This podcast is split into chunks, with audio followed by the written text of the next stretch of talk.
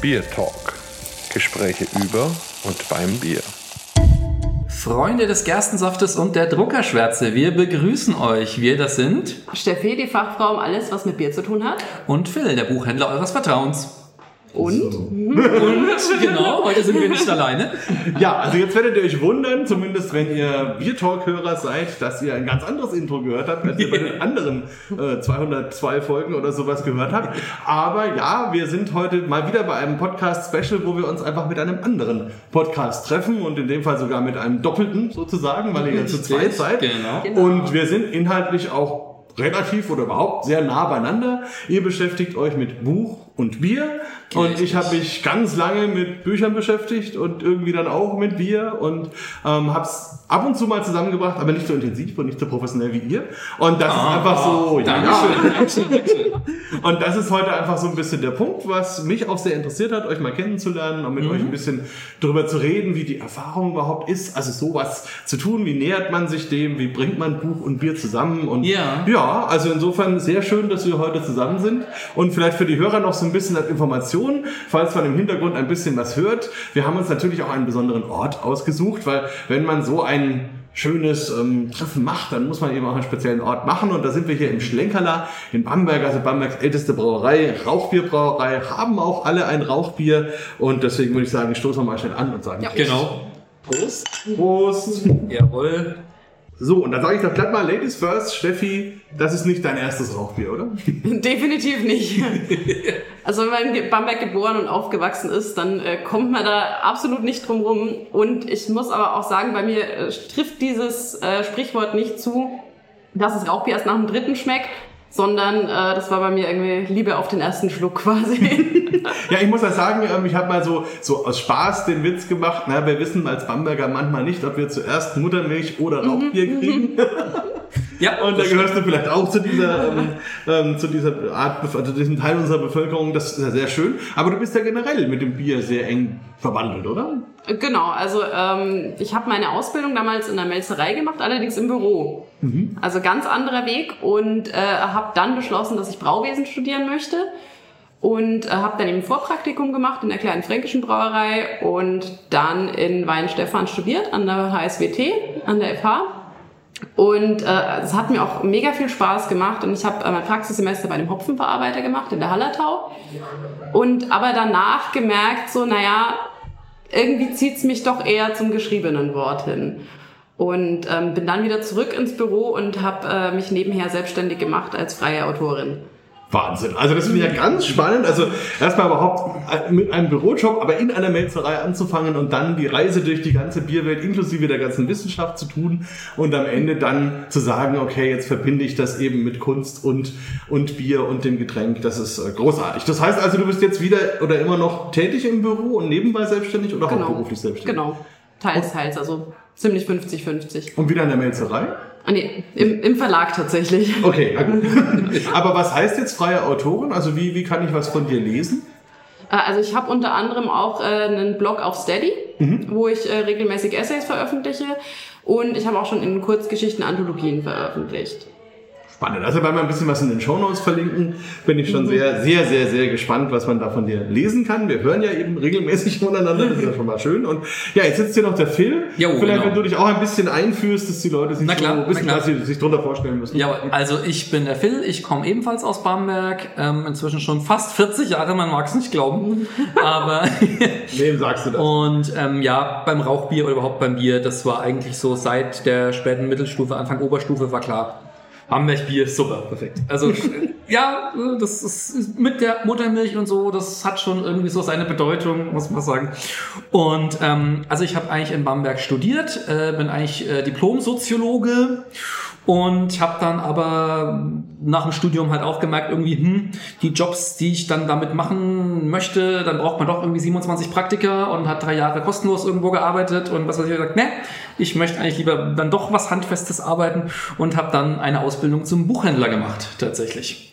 Und eben auch hier in Bamberg und ähm, ja, bin jetzt schon fast zehn Jahre als Buchhändler tätig. Und wie ist dann Steffi in dein Leben gestoßen oder umgekehrt? Ich weiß gar nicht, wer da zu wem wie gestoßen ist oder wurde. Naja, also hm, wir sind jetzt seit ähm, fast drei Jahren zusammen. Ja. Und ähm, da haben wir dann äh, gemerkt irgendwann, hm, wir mögen beide Bücher, wir mögen beide Bier. Und ähm, haben dann irgendwann gemerkt, hm, am 23.04. ist ja sowohl Tag des Buches als auch Tag des deutschen Bieres. Und haben gesagt, das ist echt ziemlich geil. Irgendwie Buch und Bier, das lobe ich mir hm, da müsste man doch irgendwie was draus machen. Und dann gedacht, wir könnten eigentlich einen Podcast aufnehmen dazu. Weil das ist heutzutage ja eigentlich ziemlich einfach. Man braucht ein Programm, ein bisschen, bisschen gutes Equipment und wir haben ein tolles Thema. Wir besprechen in unserem Podcast immer ein Buch und jeweils ein dazu irgendwie passendes Bier. Das Ja. ist auch eigentlich aus so einer Bierlaune heraus entstanden. Also, Ja, natürlich. Ähm, ich fand es ganz witzig, als wir uns kennengelernt haben, warst du einer der wenigen, die wirklich wussten, dass das beides an einem Tag ist. Mhm. Äh, weil das viele nicht auf dem Schirm haben. Also Tag des Bieres ist bekannt, äh, in der Buchwelt dann auch Tag des Buches, ja klar, aber dass das beides eben dieser 23.04. ist, Ja. äh, wusste eben aus meinem Bekanntenkreis jetzt nur Phil. Und dann haben wir halt so rumgesponnen, so, wäre ja eigentlich witzig, irgendwie Buch und Bier Podcast. Ja.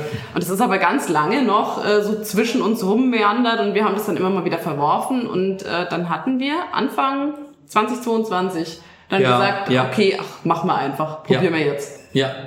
Und sind dann mit der ersten Folge an den Start gegangen und äh, haben gemerkt, uns macht es so viel Spaß, dass wir jetzt monatlich immer eine Folge mit rausgehauen haben. Genau, seitdem. Richtig. Jetzt werden sich unsere Hörer bestimmt oder vielleicht fragen, wie funktioniert das? Also man sagt, okay, wir machen einen Podcast, wir kennen uns aus beim Bier, wir kennen uns aus beim Buch.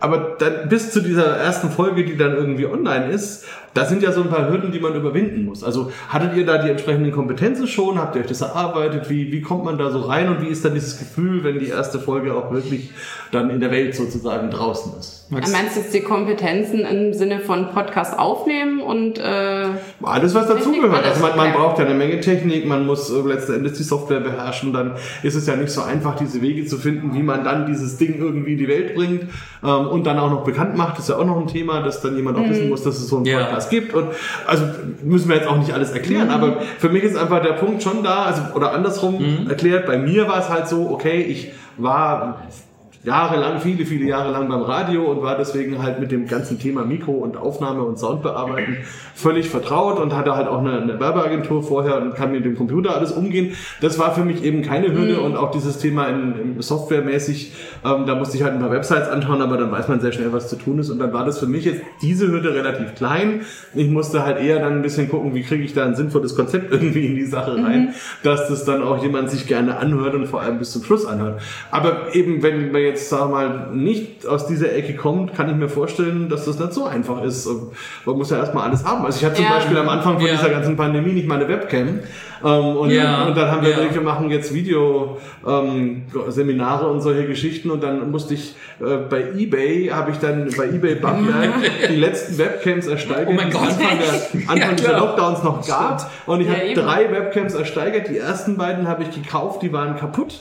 Aber damals war noch, geil. äh, man hat man hat das Geld hingelegt, dann hat jemand den Umschlag Ja. hingelegt. Also es war ja noch Ja, mit, genau. mit, mit äh, dass man sich Gott, nicht berühren ja. durfte und so. Und Ja. die dritte hat dann funktioniert. Ja. Äh, Und mit der habe ich dann angefangen und dann konnte ich was übers Netz bestellen. Dann hat sich das ein bisschen gelöst. Aber es, es, es sind manchmal so ganz komische Sachen. Und da hat mich nur interessiert, wie ihr dann von dieser Idee und, und dem Wir machen's zu diesem Punkt gekommen seid. Der ist jetzt da. Das war gar nicht mal so eine große Schwelle, glaube ich. Also Stimmt. du, du hattest Audacity als Aufnahmeprogramm Genau, schon das- mal auf dem Schirm. Genau, das kannte ich schon von vorher, weil ich mache auch, also ich bin, war in einer ähm, Pen and Paper äh, äh, Rollenspielrunde und da hatten wir eine Zeit lang auch mal die Idee, Sessions komplett aufzunehmen und eine, eine äh, Freundin damals eben hat das eben mit Audacity gemacht, daher kannte ich das. Ah, okay. Und ähm, dann haben wir uns halt überlegt, naja, das ist ein kostenloses Programm, das laden wir uns mal runter. Da gibt's YouTube-Tutorial dazu. So die ganz einfachen Sachen sind halt einfach, du drückst Aufnahme, du drückst Stopp, du schneidest ein bisschen mit dem einen Tool und also ein bisschen ist untertrieben, ich weiß. Also das Schöne war, wir haben den Trailer haben wir auf Phils PC noch aufgenommen. Ja, genau. Und ja, ja, das geht ja alles ganz einfach, das geht ja alles ganz einfach. Und dann hatten wir die erste Aufnahme im Kasten und ich hatte das Programm auf meinem PC und ich durfte schneiden. ich bin halb verzweifelt, vor allem, weil man halt dann gerade am Anfang so merkt, welche Angewohnheiten man beim Sprechen hat. Und wie oft man, also bei mir ist es immer dieses und dann Und so, also dass ich immer dieses Sätze mit und anfange. Bei Phil ist es oft dann, dass er. Äh, Nee, nee, das Ä, das Ä nicht mal so. okay. Äh, sondern dass du immer die Sachen Ja. dreimal sagst. Und dann, dann, dann, dann, dann haben wir das gemacht und so. Okay, Ja. ja. Ja. Und das, also mittlerweile erkenne ich es schon so an den Ausschlägen bei Audacity, dass ich weiß, ah, da ist wieder eine Stelle, okay, ich kann sie gleich rauscutten. Ja, das, also das muss ich sagen, da, da habe ich mittlerweile aufgegeben. Also am Anfang, das Schöne war ja, während dieser ersten Lockdown-Zeit, also ich habe eben im März 2020 oder April angefangen, da hatte man ja einfach Zeit. Also das, was wirklich verfügbar war, war Zeit, man hatte ja sonst nicht so viel zu tun. Und da habe ich dann tatsächlich auch noch so in meiner Reminiszenz an meine alte Radiozeit alles ganz hart geschnitten, jedes, jedes Äh und jeden Satz richtig gestellt und was man alles so macht. Und das hört man auch, also die ersten, was weiß ich, 100 Podcasts oder sowas, die sind vom Schneiden her, also würde man sagen, ziemlich gut. Aber dann, als dann das langsam so dem Ende zukam Ja. mit dieser Lockdownerei, dann hatte man einfach, also ich mit, mit jede Woche einen Podcast, manchmal sogar zwei, ähm, einfach keine Zeit mehr, das Ja. zu tun, weil ich Ja. muss sagen, das Schneiden, es ist die vier- bis fünffache Zeit, Ja. wenn man es ernsthaft macht und wenn man halt so einen Podcast von einer Stunde hat, dann sitzt man halt fünf Stunden dran Genau. und ist danach Aber danke, fertig. ich bin nicht die Einzige. Ja, ja, weil, weil wenn, dann macht man es gescheit. Das ist halt das Ja, Thema. ja. Ne? Und, und du kannst dann halt auch nicht, weil du siehst es dann in den Ausschlägen schon, also musst Mhm. du wieder ran und wieder ran und und das ist dann, du bist halt danach fertig wie nach einer Autofahrt nach Berlin. Und das ist, weil, weil du ja die ganze Zeit hoch konzentriert bist. Und dementsprechend habe ich jetzt bei den letzten 50 oder sowas lasse ich mehr laufen, weil ich mir Mhm. einfach denke, es ist ja auch letzten Endes natürlich, ist natürlich schöner, wenn man, wenn man es immer alles so rausschneidet. Ja. Andererseits um, Ja. reden wir ja im normalen Umfang, Umfeld auch so. Ja. Insofern, es ist immer so, ein, so, ein, so eine Geschichte, aber es freut mich, dass es anderen auch so geht. Ja, also ich bin da mit der Zeit auch lockerer geworden. Ich war am Anfang auch, dass ich sehr, sehr viele Sachen rausgeschnitten habe äh, und äh, dann eventuell nochmal irgendwie umgestellt und nochmal rumgebastelt und mittlerweile sage ich dann auch einfach drüber laufen lassen. Ja. Nee, und ansonsten würde ich sagen, halt von den Themen her immer ein Buch und ein Bier. Wir schauen dann halt zum Beispiel, das erste Buch war ein äh, Amrum-Krimi, also ein Insel-Krimi, aber mit Androiden. Aha. Sehr, sehr cool.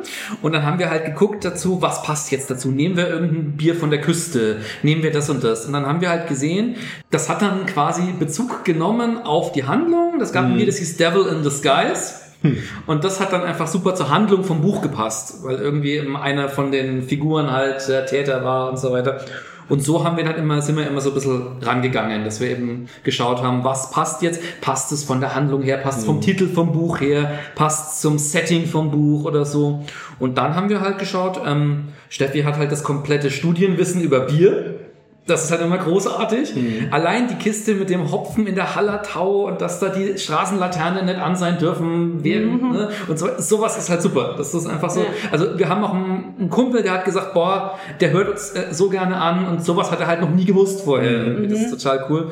Und dann geht's halt immer wirklich darum, wir machen eine Kurzzusammenfassung vom Buch und sagen dann so ein bisschen unsere Meinung dazu und machen dann noch einen Spoiler-Teil meistens am Ende, wo wir dann halt noch quasi weiter über das Buch reden und halt wirklich genauer nochmal drauf eingehen. Und das ist halt einfach so ein bisschen so unsere ja, Meinung über das Buch einfach, oder? Das Ja, so, ja. ne? Und ihr habt die Bücher komplett beide vorher gelesen? Ja.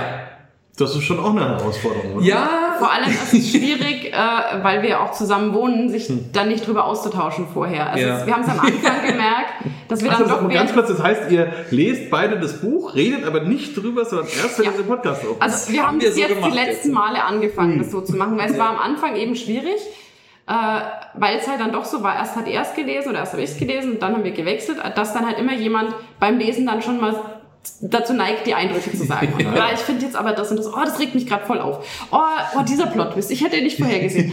und äh, dass uns dann, dass wir das auch gar nicht aufgeschrieben haben und dann uns das Material in der Folge ausging und wir dann dachten so, hä, aber wir haben doch so viel drüber geredet und wir hatten das halt im Vorfeld schon gemacht. Und jetzt versuchen wir uns wirklich dazu zu zwingen, dass wir sagen, nee, wir verlieren da kein Wort drüber und reden dann erst an dem Abend, wo wir aufnehmen drüber. wow. Und wer sucht das Bier aus? Unterschiedlich. Unterschiedlich, Genau. ja. Also meistens war ich dann in, äh, bei uns in Bamberg in der Bibliothek. Ähm, wir haben es auch schon gemeinsam ausgesucht und Ja. ich glaube, ein, zwei hattest du dann auch mal ausgesucht. ja, genau, die hatte ich dann, glaube ich, auch vorher einfach irgendwie gefunden, aber gesagt, oh, das passt total zu dem Buch, was wir gerade lesen. Und hab's dann mitgenommen. Ja, also das finde ich übrigens auch eine schöne Sache, weil das Gute ist ja, dass Bücher so viele Andock-Möglichkeiten haben. Ja. Also wie du Mhm. schon gesagt hast, das kann der Titel sein, das kann das Cover sein, das kann Ja. irgendwas Inhaltliches sein und, ähm, und dadurch hat man auch eine schöne Möglichkeit, wirklich in der Bierwelt durchaus auch mal zu Exoten vielleicht zu greifen oder so. Ja, genau. Das genau. ist dann schon, schon spannend. Trinkt ihr auch Bier, wenn ihr Bücher lest? Ja. Dann und wann, ja, ja. Also nicht zu viel. Ich habe letztens, da haben wir uns nämlich mal tatsächlich drüber unterhalten. Das war doch in der Weihnachtsfolge. Ja, genau. Wo uns dann eine unserer Ja. Hörerinnen gefragt hat, äh, Ja. ab wie viel Bier geht Buch nicht mehr. Ja, genau. Das war dann so, okay, da haben wir uns tatsächlich aber auch, auch so mal, glaube ich, drüber unterhalten, ne? Dass wir dann so, und ich habe so gemerkt, so drei Bier, das geht. Also für alle Zuhörer, die nicht in Frankenland oder in Bayern sind, drei Bier heißt 305. Ja, Ja, Und, wichtiger ähm, Punkt. ja absolut. Und das war dann so, dann habe ich so gemerkt, okay, so ein, zwei Bier, wie gesagt, dann komme ich, dann, da kann ich dann auch sogar noch irgendwie fast besser lesen manchmal. Aber so ab drei wird es dann schwierig, äh, wenn ich dann merke, okay, ich muss jeden Satz dreimal lesen. Ja, nee, dann höre ich lieber auf.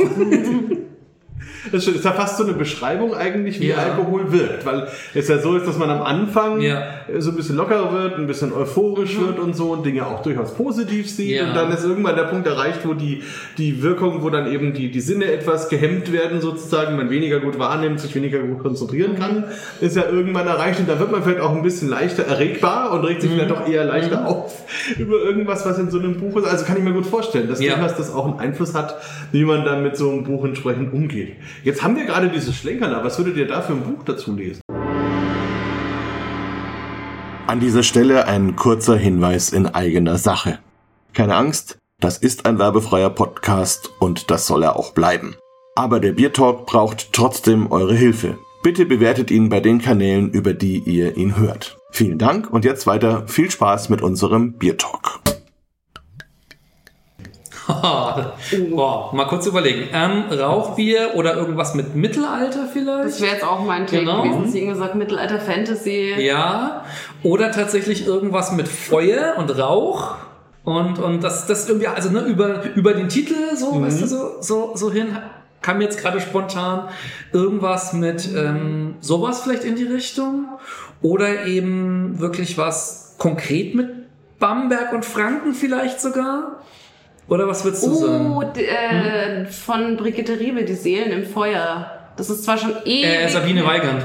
War das Sabine Weigand? Sabine Weigand, ja. Aber, ach nee, Brigitte Riebe war die Hüterin der Quelle, glaube ich. Okay. Das waren diese beiden Bücher, die äh, in Bamberg zur Zeit der Hexenverfolgung spielen. Ja, das ist eine gute Idee, ja, ja, genau. Die Ja. könnte man quasi beide lesen und dann so, ne, quasi ein Rauchbier und dann noch eins, was äh, du gerade trinkst, das Hansler. Und das Hansler, Und ein genau. Märzen, so vergleichen, wo wird die Hexe krasser verbrannt.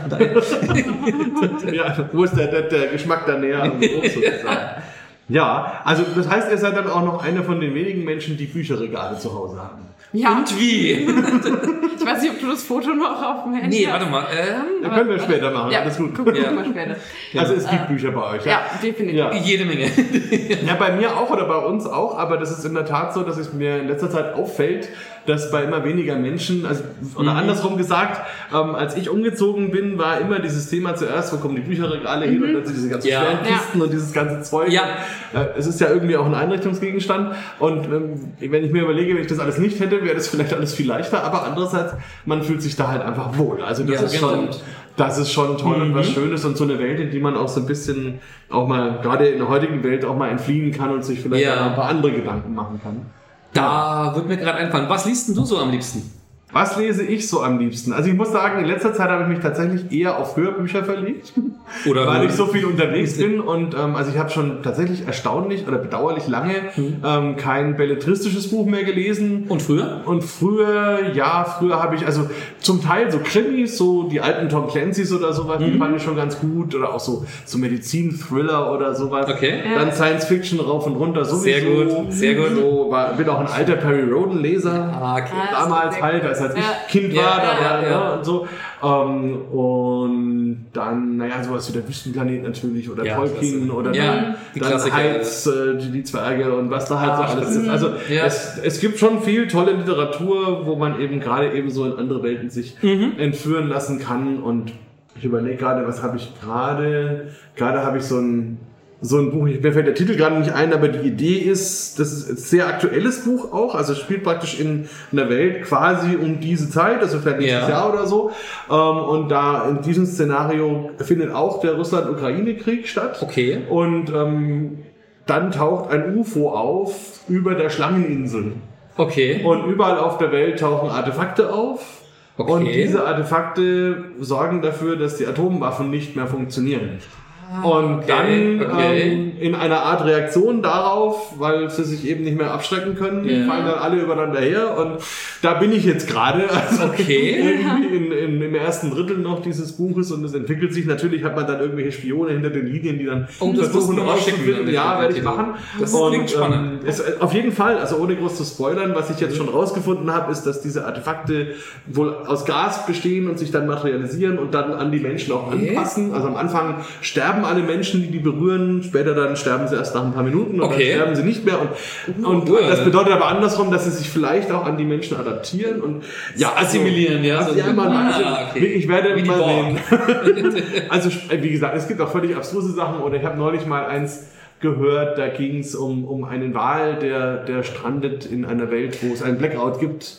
Da fällt mir jetzt bloß der Name gerade im Moment auch nicht Ähm, ein. das war, äh, ähm, äh, Moment, äh, vom Ironmonger? Ja, genau. Ja, richtig. der Wagen das Ende der Welt. Der war das ja. Ende der Welt. Das, Ja. Der hat mir auch sehr gut gefallen, muss ich sagen. Ein schönes, schönes, interessantes Buch mit sehr vielen überraschenden Wendungen, Mhm. äh, wo man am Anfang gar nicht gedacht hat, dass das passiert. Also, Ja, cool. Insofern doch, also spannend und da natürlich kann man auch mit Bier immer schön arbeiten und das Stimmt. macht durchaus Spaß. Ja, Und, ja. und andersrum natürlich, ich produziere ja auch das ein oder andere Buch und da gehört dann auch immer Klar, Bier klar. dazu und da bin ich dann immer sehr froh, dass es mittlerweile so tolle Biere gibt wie dieses Hansler hier, wo man eben mehr oder weniger ohne Alkohol trotzdem schönen Biergeschmack hat, weil das natürlich Ja. beim Schreiben noch schwieriger ist als beim, beim Hören oder Lesen, Das wenn man dann mehrere Biere hat. Aber naja.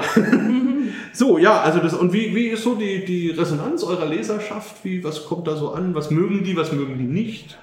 Was würdest du sagen?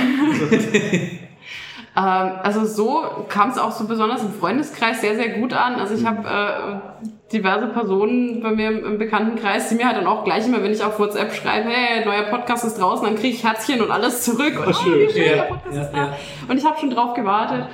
Ähm, und äh, wenn mal irgendwie noch was äh, an Kritik kommt, ist es extrem konstruktiv. Also wie Ja. gesagt, das war jetzt das, wo wir im Vorab äh, schon mal gesprochen hatten, eben mit dem mit der Audioqualität zum Beispiel, wo wir jetzt dann auch sagen, okay, da müssen wir das mal gucken, wie wir das entsprechend adaptieren. Mhm.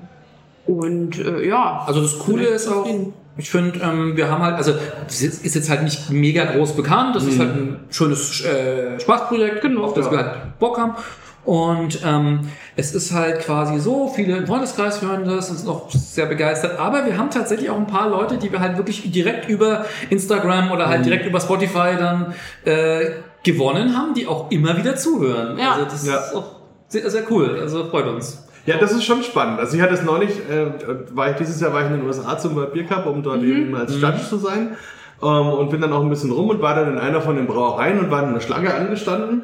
Und dann spricht mich tatsächlich einer aus der Schlange an, ob ich nicht der bin mit dem Podcast. Ach, das cool. fand ich echt total interessant, ähm, Ja, schön. weil ähm, ich tatsächlich auch festgestellt habe, dass es viele Amerikaner gibt, die ganz bewusst den Bier Talk hören, weil sie Deutsch lernen. Also es gibt viele, die da. Deutsch lernen und die sagen, Okay. okay, bevor ich jetzt Deutsch lerne und muss dann Äpfel und Birnen und was weiß ich was mehr mich äh, unterhalten oder Reiseberichte lesen, dann mache ich doch lieber irgendwas mit Bier, weil das interessiert mich. Ja. Ähm, und dann lerne ich auch vielleicht die Sprache, die ich auch will, wenn ich später mal über Bier zum Beispiel Ja. mit jemandem spreche. Was ist besonders deutsch? Bier! Ja, also insofern, das fand ich äh, wirklich eine ganz lustige Erfahrung. Es bringt irgendwie auch Leute zusammen.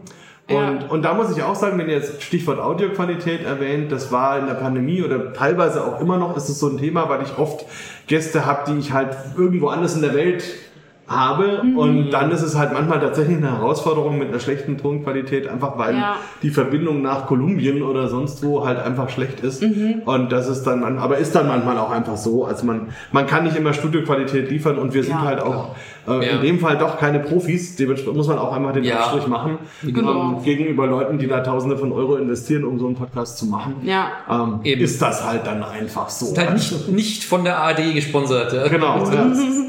Hört ihr denn andere Podcasts? Ja, Ja. jede Menge. Also du vor allem. Ähm, bei mir sind es immer so drei, vier, zu denen ich regelmäßig tendiere, aber ich wechsle auch immer ab. Also ich höre meistens auf dem Weg zur Arbeit, wenn ich Fahrrad fahre. äh, entweder Podcast oder Musik, je nach Stimmungslage. Deswegen komme ich halt auch bei dem ganzen Output von so vielen Podcasts äh, nicht zu so vielen. Aber das sind so drei, vier, die ich regelmäßig höre. Wollt ihr verraten, welche das sind oder, oder wenigstens einen vielleicht? Ähm, also das eine ist Hoaxilla. Ja, den, hören wir beide. Genau. Ähm, das Worum ist ähm, Das diverse, sind, oder magst du erzählen? Genau, also glaub, du das ist ein Ehepaar, ähm, die kommen ursprünglich aus Münster, glaube ich. Ähm, die haben angefangen als ähm, ja Debunking von Verschwörungstheorien und Mythen. Also quasi die halt einen Podcast machen. Wir klären auf über A Verschwörungstheorien, B Volksmythen, C urbane Legenden und so weiter. Wo kommt das alles her? Was machen die und, und äh, so weiter? Und die sind halt inzwischen relativ groß geworden. Die machen auch zusammen mit dem Tommy Krabbeis, also mit dem Erfinder von Bernd im Brot, machen die so ein Ding, das heißt, ähm, ähm, wie heißt es nochmal, Ferngespräch, hat aber auch in der Corona-Pandemie angefangen, wo sie halt wirklich immer faktenbasiert mit ExpertInnen, die halt immer da sind, reden über bestimmte Sachen wie eben Corona und äh, letztens war es halt über äh, die Verkehrswende oder sowas und so weiter. Die hören wir also sehr gerne. Haben wir auch schon aufgeklärt, ob es Bielefeld nun gibt oder nicht? Ja, das, das war, glaube ich, sogar mal eine erste April-Folge. Ja, ja. ja. Ja, weil Münster ist ja nicht so Ja, weit. genau, eben, genau. Und ansonsten, ich höre noch immer, die heißen äh, Kack- und Sachgeschichten, die sind auch lustig. Okay. Die machen quasi, ähm, ja, das äh, ist äh, äh, total banale Themen werden hier seziert. Also die reden über Filme, äh, Serien und so weiter und so, so popkulturelle Sachen an sich und gehen da halt ins Detail und reden dann so ein Quatsch wie, würde Iron Mans Anzug wirklich funktionieren oder würde man dabei sterben und sowas und so. so. Kram. Also ich höre sehr viel so Popkultur-Sachen halt einfach im Podcast. Ja, bei mir sind es halt auch äh, diverse Interview-Podcasts, also Hotel Matze zum Beispiel, äh, von Matze Hilscher, der halt diverse Gäste zu Gast hat, äh, Gäste zu Gast, ja. ähm, und ähm, da halt über deren Leben, äh, Lebensgeschichte äh, Interviews führt und halt auch ähm, zum Beispiel ähm, ungewöhnlichere Fragen stellt ähm, und da eben sehr psychologisch agiert. Und man da Persönlichkeiten erlebt, wie man es halt sonst nicht mitbekäme oder abseits von diesen klassischen Interviews, die halt sonst auf irgendwelchen Bühnen geführt werden, sondern wirklich wie wenn man mit einem Freund, mit einer Freundin im Wohnzimmer quatscht. Ja, nee, das finde ich auch. Also das ist das Schöne, dass diese Podcast-Welt ja einfach so, so ein großes Ja. Potpourri hat, was man machen kann und man kann sich Ja. wirklich so ein bisschen das aus der Schublade jeweils ziehen, was einem gerade passt. Also ich muss sagen, ich hab, bin durch Zufall über die Supernasen gestolpert. also fand ich von der Idee her schon irgendwie krass. Das war tatsächlich, als ich in Amerika war, weil ähm, ich dann immer im Hotel, Chatlag und sowas, hatte ich einfach viel Zeit, wo ich irgendwie nicht so recht wusste, was ich tun soll. Und dann habe ich eben entdeckt, es gibt einen Podcast mit ähm, Mike Krüger und Thomas Gottschalk, auch Das wäre jetzt meine Intention. Ja, genau. Sind das wirklich die es sind, es sind wirklich die beiden. Und, und es ist, also es ist, auf der einen Seite ist es so krass teilweise geskriptet, dass man sich schon wieder drüber Okay. lustig machen kann, wie es gemacht ist.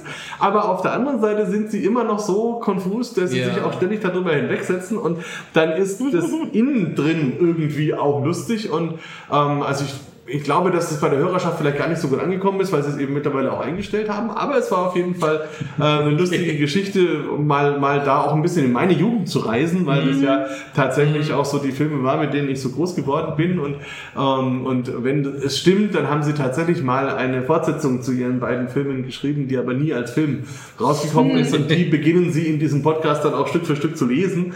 Und das fand ich auch sehr interessant. Also Mischung dann auch aus Hörbuch und Podcast und was weiß Ja. ich was. Also ja, und, und ich höre auch viel so aktuelle Politik ein bisschen, Ja, weil man ja. wenig äh, vertiefende Informationen normalerweise bei den normalen Medien bekommt. Stimmt, und stimmt. Das finde ich ganz interessant. Stimmenfang höre ich da zum Beispiel vom Spiegel. Genau, ja, richtig. der ist tatsächlich echt gut. Und, ansonsten auch viel so Retro-Sachen eben auch so. Also halt meine Retro-Sachen dann so. Äh, ähm, da ist das äh.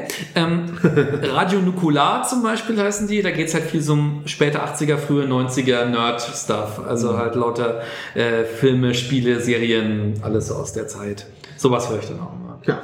Um nochmal gleich weiterzukommen. Ja. Ähm, vom, vom, vom, vom Popkultur-Nerdigen zum Bier-Nerdigen. Wollte ich gleich mal fragen. Ähm, wie ist denn das du als äh, Sommelier, wirklich Kenner von den Sachen?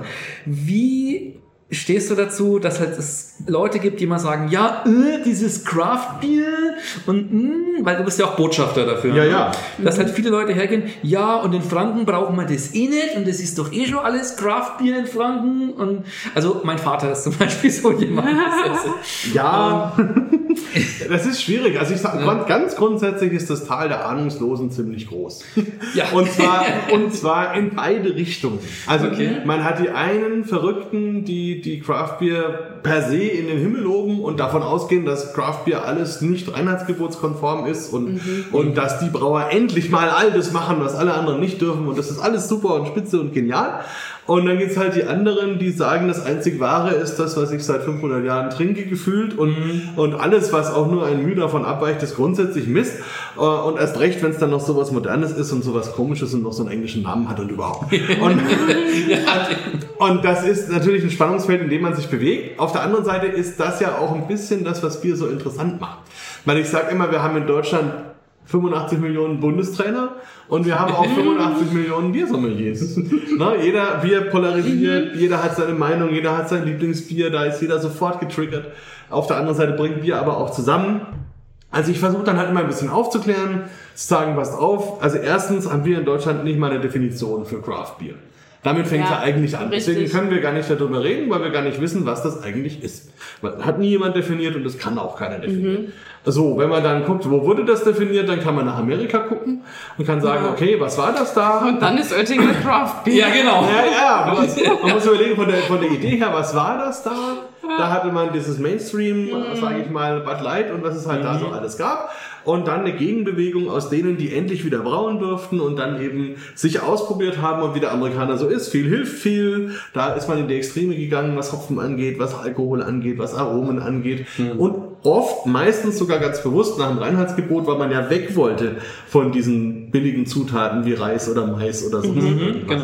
Und das, also dieses übers Reinheitsgebot hinausgehen, ist ja dann erst wieder gekommen, als man dann mit Sauerbieren und so weiter experimentiert hat und einfach auf, auch aufgrund der Nichtverfügbarkeit von Dingen, was weiß ich, ein Joghurt in sein Bier gegeben hat, um eben Milchsäure zu haben, wenn das eben anders nicht geht, in, in der Situation. Also das muss man alles auch ein bisschen verstehen. Und dann ist diese Experimentierfreudigkeit halt nach Europa gekommen und was ich gut finde, ist, dass es unsere Brauereien inspiriert hat, einfach, also erstens über ihr Bier anders zu reden, es zum Teil anders zu nennen, sich auch mal Gedanken über Rezepturen zu machen und dann eben auch mal ein bisschen zu spielen und auszuprobieren. Und, und es gibt eben nicht Bier, Craft Bier als Bierstil, sondern es gibt halt klassische einheimische deutsche Bierstile. Wenn man überhaupt von Bierstilen reden kann, das wäre das nächste Kapitel. und dann gibt es halt ähm, ausländische Bierstile, sage ich mal in Anführungsstrichen, also Biere, die halt üblich sind in Belgien, in England, in Tschechien, in den USA, wo auch immer. Und wenn wir jetzt in unserer globalisierten Welt halt zum Beispiel in Deutschland ein Bier machen nach einem englischen Rezept mit einem neuseeländischen Hopfen und was ich, einer, einer belgischen Hefe, dann ist das ein ganz faszinierendes, tolles Produkt, was ganz viele Welten miteinander verbringt und verbindet und, und ganz tolle Aromen hat und man das als solches auch versteht. Ja. Und das hat natürlich nichts damit zu tun, dass ich von diesem Bier dann zehn halbe zur Fußballhalbzeit trinke. Ja, genau. Das, dafür Ja. ist es Ja. auch nicht Genau. gedacht. Und Ja. Das Genau. muss man auch immer sehen, dass es halt nicht nur die eine Trinkgelegenheit gibt, die man hier Ja. so vermutet. Ja. Und, und also es ist, es ist Ja. wirklich äh, Grundaufklärungsarbeit. Mhm. Aber ehrlich gesagt, mir ist jeder lieber, der überhaupt schon mal Bier trinkt, weil den kann ich wenigstens abholen. Ja. Als man hat so einen, der, der komplett oder eine, die da komplett dagegen ist. Ähm, geht manchmal auch, also wenn die generell dem Alkohol nicht abgeneigt sind, geht's irgendwie auch immer. Mhm. Dauert halt ein bisschen länger, die Schleife muss man drehen. Aber ähm, schön ist jedenfalls, man kriegt am Ende fast alle irgendwie beim und mit einem Bier und schafft immer so einen Aha-Effekt und auch aus so einer Verkostung gehen auch die Schlimmsten meistens mit mindestens einem Bier raus, wo sie sagen, Mensch, jetzt habe ich was kennengelernt, was ich Mhm. doch auch interessant finde und mag und, und der Horizont ist erweitert. Und das letzten Endes ist das Ja. knallharte Horizonterweiterung, die man in unserer Bevölkerung, glaube ich, ständig in jeder Hinsicht machen müsste. Und ich mache es halt, Ja. ich mache es halt mit Bier. Und Das ist schon mal eine gute Idee. ja, naja, es ist, bei Büchern ist es ja, glaube ich, ähnlich. Ja. Oder? Also, ich, also da habe ich noch nie drüber nachgedacht, aber wo ihr das jetzt sagt, kann ich mir vorstellen, auch ich selber, wenn ich überlege, so früher hatte ich so meine Lieblingsautoren und ich bin dann halt immer hin und habe Mhm. geschaut, gibt's was Neues. So wie ich ähm, über der Musik damals noch in der Schallplattenzeit halt hingegangen bin Ja, und geschaut habe, meine ja, Lieblingsgruppe ja. eine neue Platte rausgebracht. Da ist man nicht automatisch in die stimmt. anderen gewechselt Stimmt und so.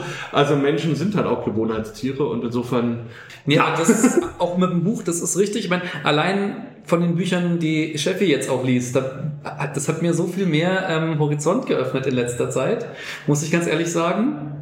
Also gerade jetzt auch, was halt Sachtexte angeht und so weiter. Also ja, weil ich äh, Und komplett in die Mhm. Richtung Sachtexte umgeschwenkt bin jetzt in Gesellschaftsliteratur, wo ich vorher auch eigentlich mehr Fantasy gelesen habe. Also das tue ich auch bis heute immer noch sehr, sehr, sehr, sehr gerne. Und aber nee, es ist halt einfach spannend, sich dann mal auch was anderes anzuschauen und einfach mal da sowohl beim Buch als auch bei mir als auch so allgemein immer mal ein bisschen über den Tellerrand zu gucken. Ja. So im Allgemeinen. Was, was. was uns da tatsächlich noch fehlt, auf, Ja. auf unserer Bucketlist quasi, Ja. wir waren noch nie zusammen auf einem Bierfestival.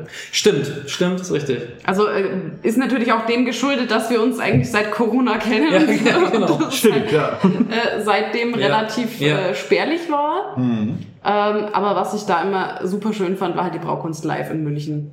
Ja. Äh, was gibt's von dir da so Tipps? Äh, welche Festivals gefallen dir besonders gut? Also es kommt immer ein bisschen drauf an, äh, weil irgendwie sind sie alle schön, aber natürlich auch alle irgendwie besonders. Und das ist halt eine Frage, mit welchem Ziel gehe ich dahin und was mag ich gern. Also und bei mir ist es halt ein bisschen speziell mittlerweile, weil ich halt tatsächlich viele Biere kenne und auch selber gar, nicht- also relativ selten sage ich trinke bewusst jetzt mal drei, vier, fünf, sechs, sieben Bier, sondern ich probiere lieber und, und bin dann meistens eher nicht betrunken. ähm, ist dann so, aber mein Gott. Aber grundsätzlich, also ich habe gerade ein T-Shirt an, sehen jetzt wenige Leute, aber ich kann, ich kann es äh, einfach sagen, dass, das ist aber Zufall, aber ich habe heute Ja. früh rausgesucht, das ist vom Kerstbier Festival in Essen. Ah, okay. Und jetzt denken viele Leute, Essen, ah ja, das ist diese große Stadt in Deutschland. Stimmt nicht. Es gibt auch noch ein kleines Essen Ach. in Belgien. Das ist so ein, so ein okay. Grenzdorf zwischen Belgien und Niederlanden. Okay. Und der Fun Fact dahinter ist, es gibt so eine Gruppe von Holländern oder Belgiern, also beides irgendwie zusammen, die da so in Essen, also das sind Belgier, glaube ich, mehrheitlich.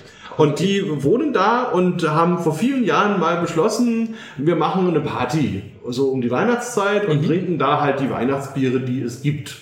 Zu der Zeit, also vor 20 Jahren sowas ungefähr, da waren das halt fünf oder so. Ja. Und dementsprechend hatten die einen schönen Abend und haben dann halt beschlossen, das machen wir jetzt jedes Jahr, machen wir so eine Art Verein und verpflichten uns, dass wir immer alle verfügbaren Weihnachtsbiere trinken. Das ist cool.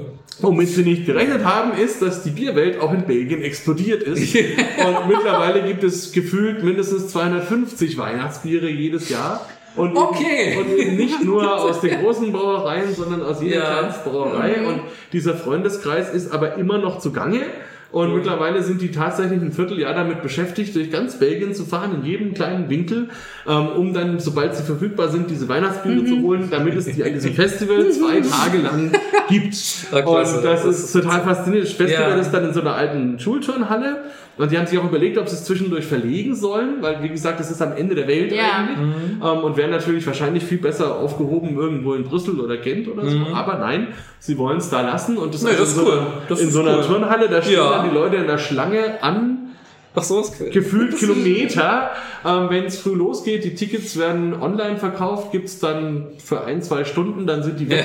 also es gibt, glaube ich, an beiden Tagen jeweils so 300, 400 Tickets, dann ist das ganze Thema durch. Ähm, und, und dann vor Ort hat man dann so ein großes U. Da stehen dann diese Jungs dahinter und dahinter sind diese ganzen Biere, teils in Fässern, Ja. teils in Flaschen. Und dann hat man halt Tokens und kann sich dann die alle holen. Und äh, das ist sehr interessant, weil die Biere natürlich alle ein Thema haben, also irgendwie Ja, Weihnachten. genau. Oh, aber natürlich die verschiedensten Bierstile. Und da gibt's halt Lambic-Brauereien, die dann eben schöne Lambics-Göses machen mit irgendwie einem Weihnachtstouch oder einfach nur Weihnachten draufschreiben, geht auch. Bis hin zu welchen, die dann halt äh, sich ein Quadrupel machen mit, mit ähm, Zimt und, und Orangen und äh, Piment und was weiß ich was allem, um das dann sehr weihnachtlich hinzubekommen. Und das ist immer wieder ein, ganz großes Erlebnis und, eine sehr tolle Veranstaltung. Ja. Also das kann ich nur empfehlen, wobei es tatsächlich nicht so einfach ist, Tickets zu bekommen. Könnte man einfach mal schauen, ob, ob ich da eine Lösung finde. Also auf jeden Fall das ist spannend, ist aber sehr abgefahren. Ähm, dann der, der, Gegensatz dazu wäre ja eins unserer nächsten Bierfestivals, der, das Bierfest in Nürnberg im Burggraben. Okay. Das ist im Stimmt, ja. weitesten Sinne Okay. auch ein Bierfestival. Und das ist immer um Pfingsten rum, das oder? ist, das ist immer um von Leichnam. Von Leichnam. Genau, also das ist das Problem mit Ja, diesem christlichen Feiertag. Da wandert das nämlich immer hin und her ähm, und ist aber von der Location spektakulär im Burggraben. Ja, das ist schon cool, ja, genau. Äh, bedeutet vor allem auch, wenn es sehr heiß ist, was es um die Zeit oft Ja. ist, ist es da unten immer sehr angenehm kühl. Bedeutet aber auch, wenn es sehr regnerisch ist, ist der Teil eine Schlammhölle. also wir hatten schon Festivals, wo man Bierbänke ausgelegt hat, damit die Leute durch den Schlamm laufen konnten. Also Spaß. aber ja, also gab es auch schon. Und es ist das einzige Bierfestival, das ich kenne, wo es schon auch um einen Konsum geht. Also Okay. aber beim normalen Bierfestival hat man ja dann so kleine Gläschen und 01 oder 02 und nippt sich da so durch. Und das ist natürlich für den Brauer so ein grenzwertiges Vergnügen. Muss man mal realistisch überlegen, weil der schenkt dann halt in so einem Festival, wenn es hochkommt, 50 Liter aus. Das ist für einen Brauer ein Fass. Ja. Und wenn man überlegt, wie viel kann ich an so einem Fass verdienen, hat er vielleicht am Ende 200, 300 Euro. Ja. Ähm, und dafür fährt er dahin und muss vielleicht noch eine Standgebühr bezahlen und muss übernachten, hat vielleicht noch ein Personal dabei. Also das ist eigentlich immer ein Draufzahlgeschäft Mhm. letzten Endes, so ein klassisches Bierfestival. Und das ist in Nürnberg eben anders. Äh, da gibt's halb Liter und, ähm, und ja, und da Ach, gibt auch Seidler. sehr viele Leute und das ist im Grunde einfach ein riesengroßer Biergarten. Sehr gemütlich, sehr viel Bierkultur, also kein, kaum jemand, der über die Stränge schlägt. Aber Schön. eben, man hat auch einen Absatz, also der Brauer geht halt raus und hat da 10 Hektoliter ausgeschenkt. Und dann macht es auch irgendwie Sinn. Und man hatte 50 Brauereien plus Gastbrauereien, die organisiere ich immer. Und da haben wir schon sehr exotische gehabt, aus Finnland zum Beispiel, ähm, oder aus Kanada. Oder dieses Jahr hatten wir aus Südtirol die Batzenbräu aus Bozen. Letztes Jahr hatte ich ein ukrainisches Bier. Das darf ich gar nicht so laut sagen. Das haben wir mit einem äh, niederländischen Schmuggler hintenrum sozusagen nach Nürnberg gebracht, aber das hat ja jetzt keiner gehört. Oh mein Gott. Naja, weil es, ist, es war nicht einfach. Ja, ja, klar. am Anfang Logisch. des Krieges, Logisch. ähm, dann ein Bier aus dem Land rauszukriegen. Ja, und was macht ein Zoll mit einem ukrainischen Ja, ja. Bier? Völlig. Äh, pff. Also krasse Geschichte und aber war schön, weil wir haben das ganze Geld dann gespendet, Ja. über Ja. 6000 Ja. Euro an die Ukraine und es war auch total krass, wenn man die Geschichten gehört hat, die die einem erzählt haben. Ja, das Also das äh, Fall, war ja. auf jeden Das Fall auch was, was einen auch nochmal so ein bisschen erdet in Ja. gewisser Weise, weil man Ja. sich heute immer so leicht redet. Ja. Ähm, das ist schon, schon auch was, was Wichtiges und das war auch für das Festival gut, fand ich auch in Nürnberg gut, dass man, dass die Leute sich auch beschäftigt haben. Ja. damit. Richtig, Die richtig. haben dann auch auch mit den noch mal Ukrainerinnen geredet, sich ja. unterhalten. Ja. Und da waren natürlich zu dem Zeitpunkt auch schon andere ukrainische Flüchtlinge da, Hm. die dann da auch kamen und, und also das war schon auch eine, in der Hinsicht eine, eine tolle, also so schlimm das ist, aber irgendwie auch eine, eine tolle Situation. Insofern, also man kann viel mit dem Thema Bier machen. Also das, die Braukunst Live wird, glaube ich, nicht mehr stattfinden. Ich glaube nicht, nee.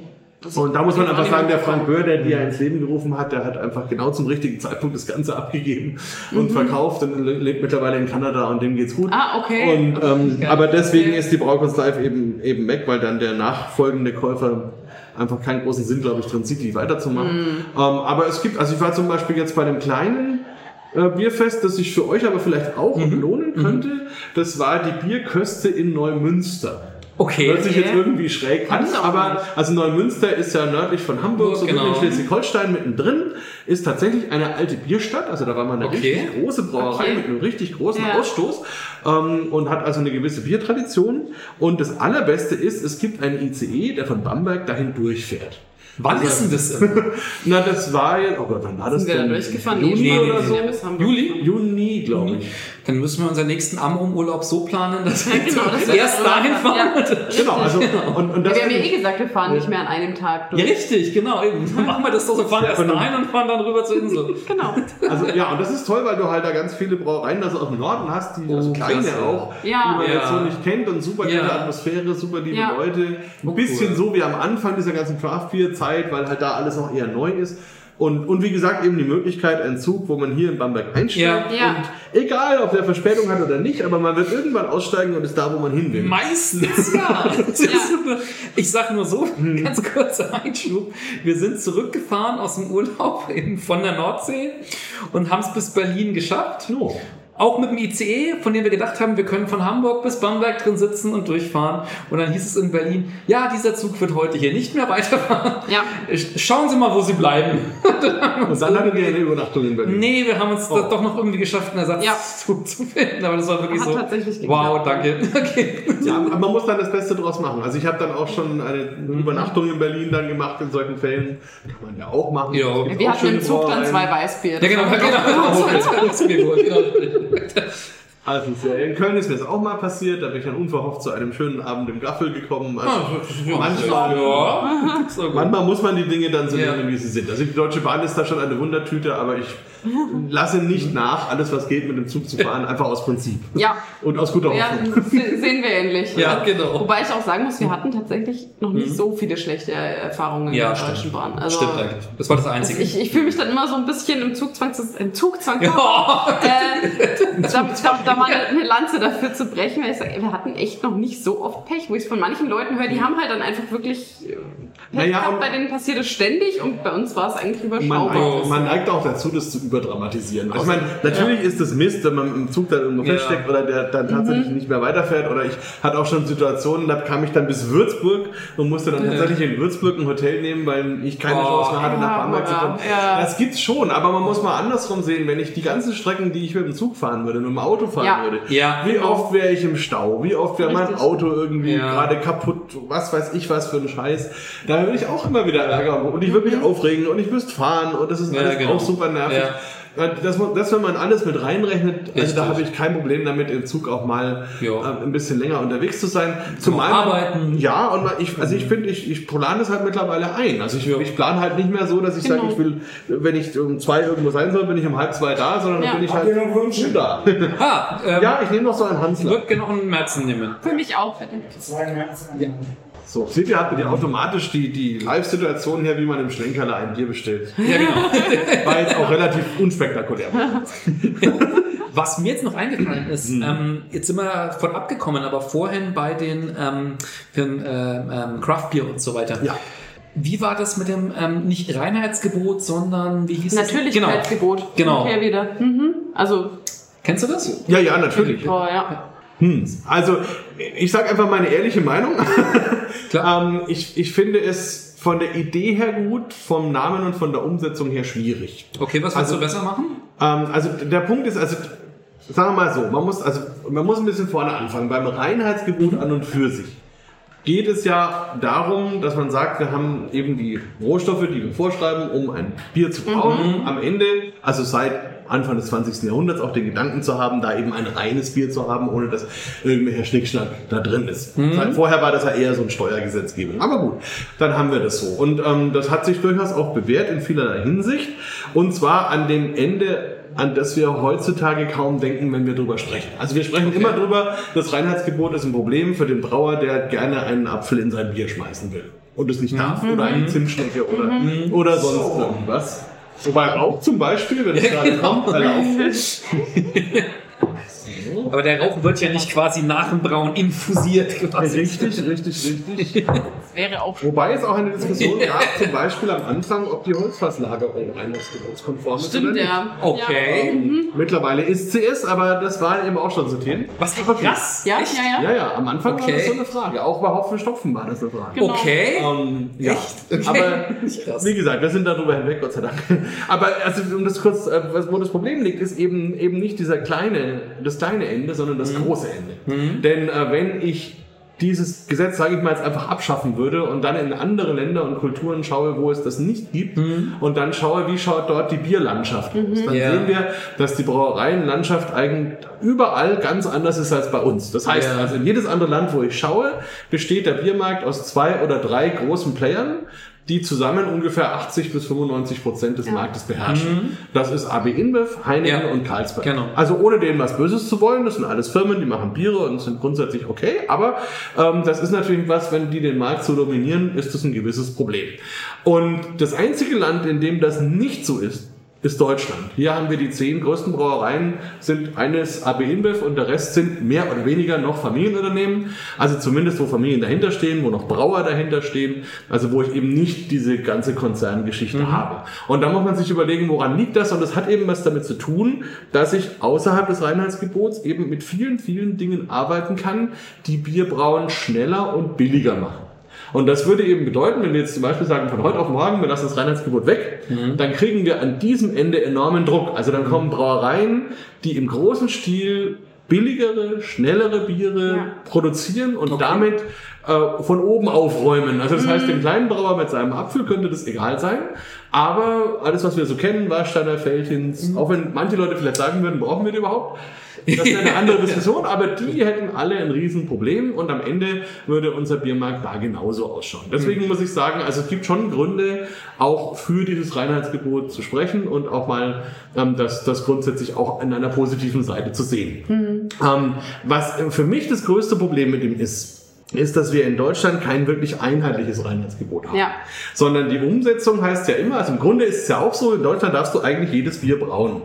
Du musst nur, wenn du das Reinheitsgebot verlässt, ein besonderes Bier beantragen. Ja, und Das aufpassen, heißt- was du draufschreibst. Genau, und das heißt, du musst dann an der lokalen Behörde gehen und musst eben den Antrag stellen und je nachdem, was der oder die äh, dann, dann der darüber zu befinden hat oder die meint, ähm, kannst du dann dein Bier verkaufen oder eben nicht. Und das ist blöd, wenn eine Brauerei dafür bestraft wird, dass sie einen Kilometer weiter links oder rechts von irgendwo ist und dann eben im falschen Gebiet und irgendetwas nicht darf. Und da finde ich, das, das ist sogar fast ein Grundgesetzthema, dass es nicht sein kann, dass du einfach ähm, für dasselbe Produkt in unterschiedlichen Teilen desselben Landes anders bewertet wirst und, und das, Ja, das ist ja. schwierig. Aber das, das finde ich ist ein Problem, das man vielleicht irgendwie lösen kann. Und wenn wir dann zum Gesetz kommen, das für alle einheitlich ist und das jeder richten kann, finde ich das grundsätzlich okay. Also so, ähm, wie gesagt, ich bin nicht, der, nicht dagegen, das Reinheitsgebot zu Ja, reformieren, ja. aber ich fände es zumindest grenzwertig zu sagen, wir müssen es von heute auf morgen abschaffen, Ja. auch weil es schlicht, schlicht und einfach ein Markenthema ist. Also Mhm. wenn man in der Welt fragt, ist das Reinheitsgebot mindestens Nummer zwei, wenn man die Leute fragt, was kennt ihr aus Deutschland, was Ja. steht für Deutschland. Und dann ist es einfach in gewisser Weise auch dumm, ähm, das einfach zu verlassen, weil deutsches Bier dafür auch einen Ruf irgendwo hat. Ja. Auf der anderen Seite muss man natürlich das dann dieses Natürlichkeitsgebot auch noch anschauen. Was ich da kritisch finde, ist halt dieser Begriff. Also wenn es um Gesetze und Gesetzgebung geht, brauche ich ja immer Dinge, die ich klar definieren kann. Und natürlich ist nicht klar definierbar. Ja. Denn im Grunde haben wir auf unserer Welt nichts, was nicht natürlich ist. Ja. Weil alles aus Dingen entstanden ist, die in Ja, der klar. Natur in unserer Ja. Welt Ja, vorkommen. klar, ne? Ich meine, du Auf kannst der nach dem Verarbeitungsgrad Ja, ja. gehen, aber trotzdem ist es halt immer noch natürlich, auch wenn es über fünf, sechs, sieben Klar. Ecken Die Chemie ist auch letztendlich Ja. natürlich Ja, ja, entstanden. eben, Ja. eben. Also das, ja, vor allem, ich meine, also in, in unserer lockeren Konversation haben wir alle, glaube ich, kann man sich auf was einigen. Ja, ja, Aber in ja, dem Moment, ja. wo du halt sagst, Ja. das soll ein Gesetz ja, es sein, muss- Richtig. dann muss es ein sein, Begriff ja. sein, der irgendwie handfest ist. Und das kann leider Gottes Natürlichkeit nicht sein, so schön die Idee ist. Also ich, wie gesagt, ich finde es okay, sich Gedanken zu machen, da zu reformieren, zu vereinheitlichen, finde ich gut. Aber dieser Vorstoß, den finde ich schwierig. Und was mir persönlich am meisten aufgestoßen hat, ist das Logo. Weil, also da haben sie meiner Meinung nach einfach nicht aufgepasst. Gerade auch nicht mehr auf dem Schirm. Ja, also da muss man nur mal schauen, dass das entstammt einfach einer, Okay. einer Design-Denke aus den späten 30er Jahren. Oh. Und das ist sehr, also sicherlich ist es nicht bewusst. Also ich will das Ja. niemandem vorwerfen, der Olli ist ein guter Freund. Genau, guck mal bitte. Ich mag die alle gern. Ähm, auch, auch der, der Chef von Paxbro ist ein guter Ja. Freund. Ich habe Ja. hab die alle ganz Ja. lieb. Aber das ist wirklich was, da hätten sie vorher mal drüber nachdenken müssen, weil das muss ich nicht machen, in der heutigen Zeit mit solchen Symbolen auch ein bisschen zu spielen. Also Okay, jetzt Oh ja, bin ich ja, gespannt. ja, ja, Sag mal, ja, ja, ja. Also jetzt wurde es gerade auf dem Handy entdeckt für die Hörer. Ja, Ja. Mm, Und da hätte man mal mit der es beteiligten erinnert Agentur... gleich an einen Reichsadler. Ja, also in, insgesamt das Symbol, also das finde ich einfach ist... Warum ist mir das vorher noch nie aufgefallen? naja, das ist vielleicht... Ist Aber vielleicht ich habe es auch tatsächlich noch nie so genau angeguckt. ja, und das ist auch ein Generationenthema, glaube ich. Also meine Generation ist halt dafür noch ein bisschen Mhm. Ja. sensibilisiert und ähm, wie gesagt, es ist aber nochmal, also der Olli ist wirklich ein ganz lieber Mensch, ich mag die sehr, sehr gerne Mhm. Ja. und auch alle, die hier im Umfeld sind, gibt's ja auch einige, Ja. alles, alles in bester Ordnung. Wie gesagt, auch der Andreas von Paxbräu oder auch, Mhm. ähm, ja, wie gesagt, also das ist alles kein Ding, aber da muss ich sagen, da ist ein bisschen schwierig und sie haben halt auch damals, als sie das gelauncht haben, ähm, einfach strategisch viele Fehler gemacht, also Mhm. haben dann die, das Release gemacht im, beim, beim Paxbräu in Oberelsbach, Mhm. wo halt ähm, niemand, kein Journalist fährt dahin. Ne, das ist einfach von der, Mhm. Ja. von der Strategie Ja. her, wenn ich sowas launche, dann muss ich das wo machen, wo die Medien das auch mitbekommen. Ja. Und so, und das, das war halt von vornherein Follower. schwierig. Follower hat's. Ja, naja, klar. Also Ja. das war ja zu einer Zeit, da waren die Social Klar. Medias noch gar nicht so groß, aber generell ja, ist, ist halt- es halt so, also wir, sagen wir mal so, in den 50er, 60ern, da ist ein Journalist wirklich noch, was ich, von, von Bamberg nach München gefahren, so Ja, ja. Da hatten die die Zeit und das Geld. Heutzutage fahren die nicht mal mehr von Bamberg nach Bischberg, sondern lassen sich die Pressemitteilung schicken. Und das sind einfach andere Geschichten. Also da hat man meiner Meinung nach äh, eine, eine gute Idee, nicht so schön umgesetzt und dann nicht so clever präsentiert und dadurch ist es so ein bisschen zum Rohrkrepierer geworden. Und, und man hat natürlich auch das Problem, was mir auch immer am Herzen liegt. Ich finde, erstmal sollte die Bierwelt erkennen, dass sie eine Bierwelt ist. Und zwar egal, ob wir jetzt einen Brauer bei Oettinger haben oder eben den Andreas Seufert bei der Paxbräu. Das sind beides Menschen, die mit Herzblut bei ihrer Sache sind, die ihr Handwerk gelernt haben und die grundsätzlich ein, gerne ein gutes Bier machen Ja. wollen. Ja. Und, äh, und das, das darf man denen nicht per se versagen, nur weil sie unterschiedliche Arbeitgeber haben. Also da muss man einfach die Kirche im Dorf lassen und muss sagen, okay, es gibt halt Bier, das trinke ich, was weiß ich, zur Fußballhalbzeit in großen Mengen, wenn jemand das so haben will, soll er das tun. Das sind Biere, die wir Ja, nie in der Verkostung nehmen, weil sie dafür viel zu wenig differenziert sind, aber die haben ihren Zweck Ja, ja. und offensichtlich ja auch ihren Markt. Also Ja, ich muss ja auch ehrlich sein, wenn es Menschen gibt, die diese Biere in diesen großen Mengen kaufen, dann haben die auch ihre Berechtigung. Also Ja. wenn ich die nicht mag, ist das okay. Aber dann kaufe ich sie halt nicht. ne? Ja, ja. Aber, aber deswegen ist es kein schlechtes Bier. Deswegen ist es halt nicht Genau, mein Bier. ja. Und das ist das Ja, Schöne, dass die das Bierwelt dann eben für mich zum Beispiel sowas, sowas hat wie so ein Hansler, wo halt 90 Prozent der Menschen sagen, das kriegen sie nicht runter, ich mag das. und, ähm, und so ist es eben. Und, und das ist, glaube ich, ganz wichtig, dass wir versuchen müssen, erstmal auch innerhalb dieser Bierszene der Brauwelt zu versuchen, uns als eins zu begreifen, um auch mit einer gemeinsamen Botschaft rauszugehen, auch an die VerbraucherInnen und überhaupt da. Ähm, weil, weil wenn wir anfangen, uns selber auch noch zu ver ver zerpflücken, Ja. Ja. ja. No, und also ein letztes, dann höre ich auch auf zu reden, aber was, was halt immer so passiert, na, ist dieses Thema Hopfenextrakt. Dann hast du das Thema, dass, dass dann kleine Brauer den Großen vorwerfen, sie brauen mit Extrakt, weil das ja so böse ist und so Industrie und so Chemie. Letzten Endes ist es einfach nur eine höhere Verarbeitungsform von Hopfen, Ja. die ihre Schwächen und Stärken hat, unbenommen, aber es ist nichts Böses. Es ist einfach ein Naturprodukt halt auf einer etwas anderen Stufe.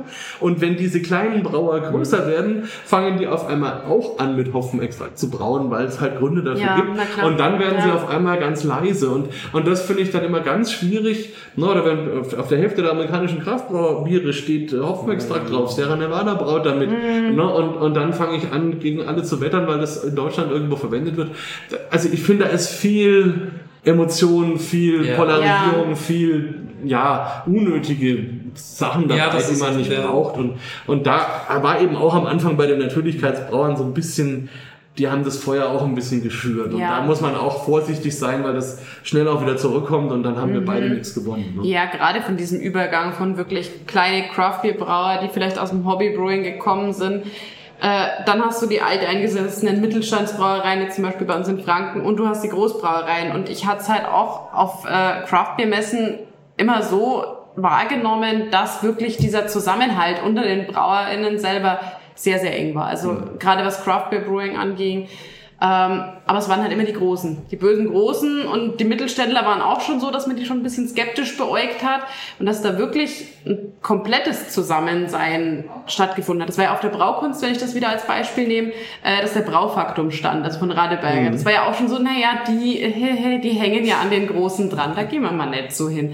Ähm, und dass die dann immer total, also die Brauer von dort total begeistert rumgelaufen sind, oh, wir möchten gern Bier tauschen, dann so äh, nach Messeschluss, wir möchten Bier mit euch tauschen, Ka- jeder so, äh, nee, nee, eigentlich von euch nicht. Und das, das fand ich dann auch wieder so schade, weil es ist ja trotzdem irgendwie eine doch- Bierwelt und eine Begeisterung. Und warum kann man das dann nicht so teilen? Absolut. Also und gerade Braufaktum finde ich ein gutes Beispiel, weil sie halt auch ganz viel letzten Endes für die Branche getan haben durch ihre Lautstärke. Also weil Ja. dadurch, dass sie halt Ja. im Hintergrund die große Firma hatten, waren sie auch in der Lage zu kommunizieren und haben dieses Craft Beer Thema massiv nach vorne gebracht Ja. Mhm. und haben auch mindestens als eine der einzigen, vielleicht äh, der ersten, aber vielleicht auch die einzigen, ähm, das ganze Thema Kühlkette zum Beispiel einmal thematisiert, auch indem sie überall diese Kühlschränke hingestellt haben. Auch wenn dann leider Gottes in den Kühlschränken mittelfristig nur noch die äh, Verpflegung der jeweiligen Mitarbeiter gelegen ist. Aber, aber von der Idee her zu sagen, wir müssen darauf achten und Bier ist eben ein Lebensmittel, das auch entsprechend behandelt werden muss, das fand ich schon großartig. Und am Anfang Ja. haben sie auch tolle Biere importiert aus den USA, die niemand sonst bekommen hat. Also ist echt ein gutes Beispiel, wo man eben so sehen kann, wie, wie blind dann auch viele auf dem einen oder anderen Auge waren. Und, und selbst wenn man dann sagt, man einem schmeckt vielleicht das Pale Ale oder IPA von denen nicht so gut, dann heißt es doch lange nicht, dass der ganze Laden schlecht ist und die Brauer doof. Nee, und das ist ja und das, das ist ja, auch Ja. immer, also das haben wir ja auch in diesen ganzen Frankenbiergruppen immer das Thema, Mhm. die kaufen sich irgendeine Flasche von irgendeiner Brauerei, trinken das, finden das irgendwie nicht gut und dann wird sich elegisch in Ja. einem Facebook-Beitrag geäußert, dass das alles Mist ist und die ganze Brauerei und überhaupt. Mhm. Und, und wenn man dann mal versucht, ein bisschen aufzuklären, ne, man weiß ja gar nicht, was mit der Flasche überhaupt passiert ist, bis die zu denen gekommen ist. Ja, also ja. vielleicht, Ja, vielleicht war das ja. ja ein perfektes Richtig, Bier, als es die ja. Brauerei Ja. verlassen Ja. hat. Ähm, und ist dann halt einfach auf dem Weg dahin Ja. zerstört worden. Vielleicht war er oder sie sogar Ja. selber schuld. Ja. Also, und, und, und natürlich dieses Thema, dass dann auch immer mal was passieren kann. Auch das kann sein, gerade bei kleinen Brauereien. Aber dann muss ich denen ja genau deswegen auch noch eine Chance geben und nicht gleich Ja. sagen, wenn da Genau. einmal was schiefgegangen Genau. ist, dann ist das alles Mist. Und da, also diese, diese ständige Überaufgeregtheit und dieses sofortige, knallharte Aburteilen, Ja.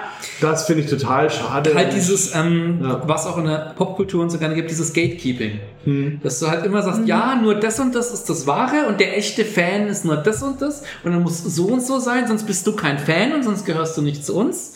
Und das ist, ah, es ist furchtbar, finde ich das. Ja. Es ist halt auch schade, dass es teilweise an manchen Wörtern einfach nur scheitert. Ja. Also ich wir hatten mal eine äh, Runde in der Brauerei, wir hatten India Pale Ale und es war eine dabei, die hat lang in England gelebt und hat gesagt so, ah, nein, also Ale mag ich nicht, ja, weil sie in zwei Brewpubs halt war, wo es halt einfach so dieses abgestandene Ale getrunken hat und hat das sofort auf das nächste Bier be bezogen, nur weil es Ale hieß. Ja. ja, und dann sind sie am Ende auch Weißbier-Fans. Aber das, Manu, hallo? ja, aber das ist, aber das ist eben der Punkt. Also oft ist einfach auch viel Unwissenheit dabei. Und, und das ist, also ich hatte erst gestern wieder, da war ich mit einer Gruppe unterwegs und habe wirklich die Hälfte der Zeit damit verbracht, mit Vorurteilen aufzuräumen. Also ist dann irgendwie auch schön Ja. und spannend und zu sehen, Ja. wie sich da so die Augen Ja. öffnen teilweise. Aber, aber es ist harte Arbeit und ich würde mir da wirklich wünschen, dass die Leute da einfach ein bisschen offener sind und auf der anderen Seite auch einfach sagen, okay, wenn ich was nicht mag, dann mag ich es halt nicht und kaufe Genau. was anderes. Aber ich Ja. muss deswegen niemandem erzählen, Ja. dass mir das jetzt nicht geschmeckt hat und schon gar nicht allen Leuten erzählen, dass der Laden ein Scheißladen ist, weil mir das nicht geschmeckt hat. Aber das Ja. ist so Und da- spannend. Gerade so, also ich war mal mit einem Kumpel ähm, auf so einem äh, Treffen von so einem Forum von ihm und da sind die Leute wirklich aus ganz Deutschland hingekommen. Das war dann irgendwo in Hessen, weil das halt direkt in der Mitte irgendwo war. Und die hatten halt gedacht, wir bringen mal für diese gesamte Runde aus ganz Deutschland sechs verschiedene Biere aus Franken mit und sagen, ne, Franken, tolle Biere und so weiter, jetzt so und so. Und wir haben gesagt, ja, jetzt probiert's ja mal alle durch und so weiter und hier und da. Und das war dann echt so irgendwie, wir waren halt völlig konsterniert, dass das alles so, ja, ja, ja, passt schon. Ist ein Bier. Ja, ist okay. Ja, genau. Das Einzige, und das war das Lustigste dann quasi, haben wir halt auch einen Schlenker da dabei gehabt. Und der, der, der Einzige, der das dann richtig geil fand, war der aus Schleswig-Holstein. der hat gesagt, das ist doch mega geil, das ist doch wie so ein leicht rauchiger Whisky. Alle anderen fanden es scheiße. Ja, also das polarisiert durchaus. Ja, oder auch noch um was Aktuelles auch zu erzählen. Wir machen auch Verkostungen ab und zu auf Kreuzfahrtschiffen, also auf Flusskreuzfahrtschiffen. Und, ähm, und ich habe dann, äh, und wir sind dann immer regional und ähm, zum Beispiel in Bamberg oder in Nürnberg. Und wenn wir hier in Bamberg sind, dann habe ich halt Bamberger Bier und in Nürnberg habe ich halt dann Nürnberger Bier. Und dann gibt's halt noch dazu die Herausforderung, jetzt ist Sommer. Ja. Das heißt, ähm, wenn ich dann mit meinem Bier aufs Kreuzfahrtschiff gehe, muss dieses Bier kalt sein. Weil Ja, sonst, äh, ja. ne, so, man, sonst muss ich da ja ewig Ja. vorher hin oder Ja. mitfahren Ja. oder so, alles schwierig. So, das heißt also, ich muss dann immer eine Möglichkeit finden, wie dieses Bier vorher zu kühlen ist. Mhm. Und hier in Bamberg zum Beispiel, dankenswerterweise, darf ich das hier im Schlenker da einmal abstellen im Kühlhaus. Ah, cool. Und dann hole ich das halt hier ab und fahre raus in den Hafen, alles super. Ah, okay. Und in Mhm. Nürnberg zum Beispiel habe ich den Deal mit Tucher, dass ich es da mache. Und dann ähm, habe ich dann eben für Nürnberg mir mal überlegt, was kann man da so erzählen kann, und habe dann vier Biere ausgesucht und die sind dann halt tatsächlich alle aus dem Hause Tucher gewesen. Ich sage auch gleich warum. Und habe dann ähm, die Verkostung gemacht und habe auch so ein Bild dann gepostet auf Facebook. Und dann kommt sofort, also praktisch wie so eine Autoreaktion, äh, wa- was trinkt ihr für eine Plörre Ja, und was für eine Scheiße und das braucht doch kein Mensch, rauf und runter. Und, und da muss ich auch wieder sagen, also allein, also erstens allein die Umstände bedingen, dass man manchmal auch gerade auf die größeren Brauereien zurückgreifen muss, weil die kleineren manches nicht leisten können oder wollen, was auch okay ist, aber was dann eben bedeutet, dass man sie bei manchen Sachen nicht verwenden kann. Und der andere Punkt ist natürlich, ich wollte mit den Bieren einfach die Nürnberger Biergeschichte erzählen. Ja, Und ja. dadurch, dass die Biergeschichte in Nürnberg so ist, wie sie ist, ist die Tucher Brauerei schlicht und einfach die einzige, die Ja. diese Geschichte in einer langen Perspektive repräsentiert. Klar. Und Ja. weil halt alle sich aufgekauft haben und am Ende nur ein Laden übrig geblieben ist. Ja. Und dementsprechend kann ich ja nur nichts dafür, dass das ehemalige Nürnberger Weißbierbrauhaus mittlerweile Tucher Brauerei ist. Ähm, und dass ich natürlich, wenn ich darüber was erzählen will und das Weißbier entsprechend habe, dann natürlich ein Tucher Weizen nehme. Oder dass eben die äh, Ralf-Brauerei oder wie auch immer dann in, dem, in der Industrialisierung auch aufgekauft worden ist. Und wenn ich über die Dampfmaschine spreche und die ersten Pilzbiere, die da gebraut worden sind, dann bin ich natürlich auch wieder bei einer Tucher Brauerei Ja. und so. Und selbst wenn ich dann jetzt hier beim Rotbier bin und da machen sie halt einfach wirklich mit ihrer, mit ihrem alten Sudhaus was Einzigartiges, mit ihrem fast gelagerten Doppelbock, den sie dann zumischen zu einem Bier. Das ist einfach was, was eine kleine Brauerei gar nicht machen kann, weil das so teuer ist, dass niemals das kostendeckend ist. Das ist einfach ein Spiel, was man da macht für die Stadt, so ein kleines Geschenk an die Stadt. Und auch das mit den Leuten zu verkosten, ihnen dann solche Aromen zu geben und diese geschichtliche Dimension und das Blending von Bieren. Und man kann über diese Biere halt einfach sehr, sehr lange reden. Ähm, auch wenn jetzt das Weizen einfach ein schönes, normales Weizen ist, jetzt nichts Sensationelles, aber wunderbar für den Zweck. Und das Pilz eben genauso und das Kellerbier aus Zirndorf auch. Ja. Und, ähm, Ja. und da finde ich einfach, Schade, dass man da so diese automatischen Reaktionen bekommt, ähm, ohne dass die Ja. ein bisschen reflektieren. Ja. Für uns ist das ja auch ein Job. Also ich gehe ja da nicht hin, um Ja, als Craft Beer genau. Fan zu missionieren, sondern ich bin da gebucht als Sommelier und muss eine gute Leistung abliefern, und Ja. muss das auch wirtschaftlich irgendwie sinnvoll Ja, abbilden. klar. Und dann gehören diese Dinge halt auch in dieses Kalkül. Ja.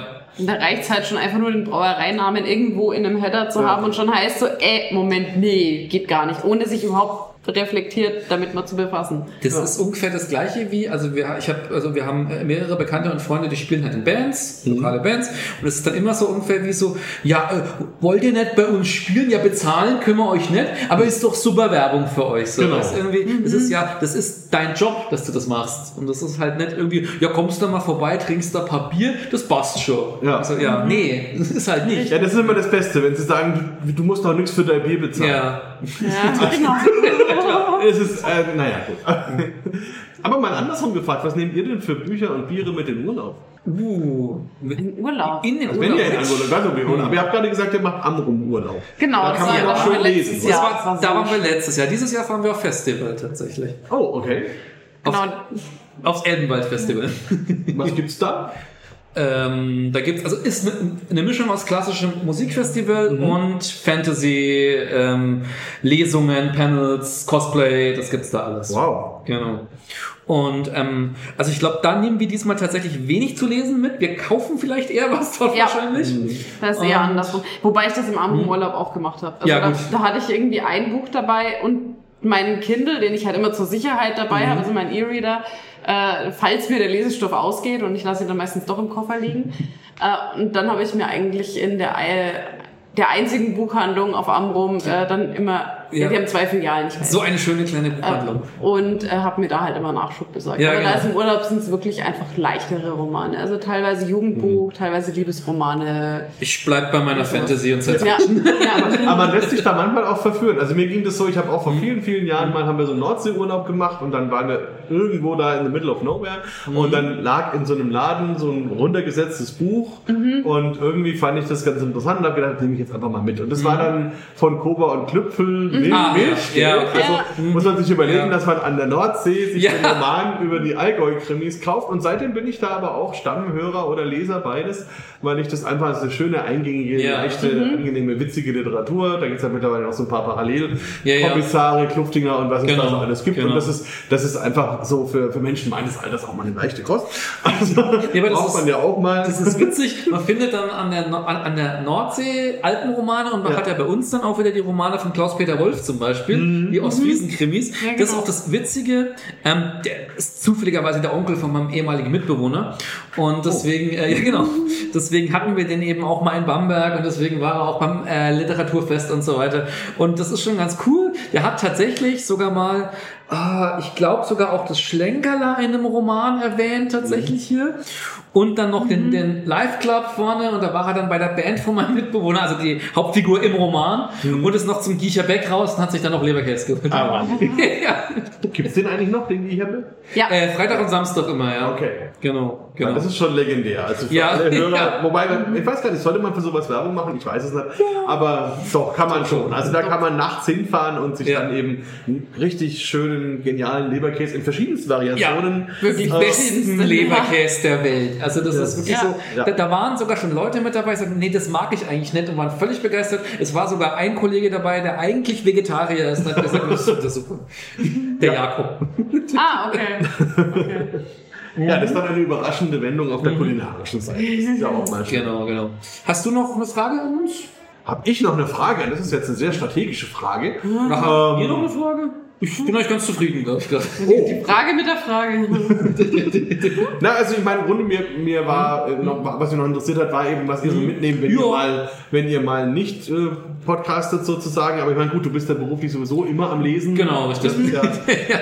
Wie ist das eigentlich? Darf man dann Mittagspause machen und sich mit dem Buch in die Ecke setzen? Oder Also ist es dann? ich habe ja immer eine Stunde Mittagspause und das es wird sogar dann es wäre sehr gut, wenn ich dann auch noch was lese in der Mittagspause. Ja, genau. Also in meiner Pause lese ich dann auch häufig. Leider inzwischen bin ich auch relativ häufig am Handy, aber auch, also, es ist dann quasi so, wie war jetzt der Vormittag? War es anstrengend? War es nicht anstrengend? Wenn es nicht anstrengend war, dann lese ich und wenn es anstrengend war, gucke ich Video am Handy. bisschen, bisschen berieseln. Äh, ja, genau. Ja. Ja, und wie ist es mit dir an dem Bier? Bist du Hobbybrauen vielleicht noch irgendwie dabei oder ab und zu mal irgendwo in der Brauerei? Wie ist das so? Äh, ich würde gern, es ist halt zeitlich im Moment einfach schwierig. Also äh, in der Brauerei, wo ich mitgearbeitet habe, da bin ich dann ab und zu schon noch. Ähm, wir waren jetzt äh, im Mai dann tatsächlich mal wieder unten. Ja, Ähm, das ist halt eine. Fahrtstrecke im Niederbayern. Das ist jetzt Es gibt ja hier auch so ein paar Bau Brauprojekte in und um Bamberg, wo man vielleicht eventuell oder, oder Frau sich einbringen könnte, sozusagen. Ja, ja, bei mir ist im Moment wirklich die Zeitfrage. Also bei mir hat damals im Praktikum mein äh, Chef zu mir gesagt, naja, wenn's brauchst, dann musst du ein wenig einen Batscher haben, wenn wenn's dann da so wirklich mit dabei bist. Und äh, da gehe ich voll mit, aber ich sag halt auch, ja, wenn man schreibt, muss man genauso einen Batscher haben. Und das ist halt so, wenn, wenn, wenn ich mit zwei Batschern im Leben rumlaufe, dann wird es doch schon ein wenig schwierig. Ja, also ich muss sagen, was, was ich immer so krass finde beim Schreiben, es geht halt nicht auf Knopfdruck. Also ich kann mich nicht hinsetzen und kann sagen, ich schreibe jetzt, dann geht's in der Regel schief oder es ist sehr mühsam und meistens gefällt es einem am Ende nicht. Und dann geht's zu dem Punkt, das kann manchmal eine Woche dauern oder zwei. Und dann auf einmal geht's irgendwie. Und dann ist man aber auch am Stück tagelang damit beschäftigt. Ja. Und das ist halt so ein Prozess anscheinend, ich weiß nicht warum das so ist, den man nicht steuern kann und dann muss man der Dinge eben auch den Lauf dann irgendwie lassen. Oder eben, oder auch verstehen, dass es halt mal nicht geht. Ja. Das ist dann auch für das Umfeld manchmal sehr anstrengend, aber ja, ja, ja, das Kann, kannst du ein Lied davon singen, ne? Alles gut. Alles gut. Nee, ähm, was wollten wir jetzt? Ähm, ähm, weil du gerade gesagt hast, in Bamberg und Umgebung. Ähm, ähm, ich weiß, also so- zum Beispiel ein Kumpel von mir wohnt direkt neben dem Hopfengarten zum Beispiel und so. Die machen ja auch immer so Kurse und so weiter. Ja. Wie findest du die? Ah, Also den Chris mag ich sehr, sehr gerne vom Hopfengarten. Das ist, also ich finde das Projekt so spannend, weil sie das Bier andersrum denken. Also Ja, weil sie kommen ja vom- aus, aus der Gärtnerei. Genau, sie Genau, kommen ja. aus einer Gärtnerei und haben ja damit angefangen, sich zu überlegen, wir kaufen einfach mal Bierwürze, also Mhm. haben gar nicht wirklich Bier gebraut, sondern haben sich von Käsmann Würze geholt und haben dann einfach ihre verschiedenen Kräuter dann damit versetzt. Okay. Und dann ähm, einfach angefangen zu spielen. Und das Schöne ist, wenn man da eben auch hingeht und man hat ein Bier mit Eukalyptus, dann kann ich halt auch Ja. die Eukalyptuspflanze Genau. sehen, kann das Blatt in die Hand nehmen, kann Ja. das riechen, schmecken Ja. Ja. und kann dann im Bier sehen, wie äußert sich das. Und mittlerweile sind sie auch Brauerei und auch Brennerei und machen tolle Sachen. Also Ja. ich mag das ganz gerne und ich muss auch sagen, ich habe sie auch schon ganz bewusst strategisch genutzt.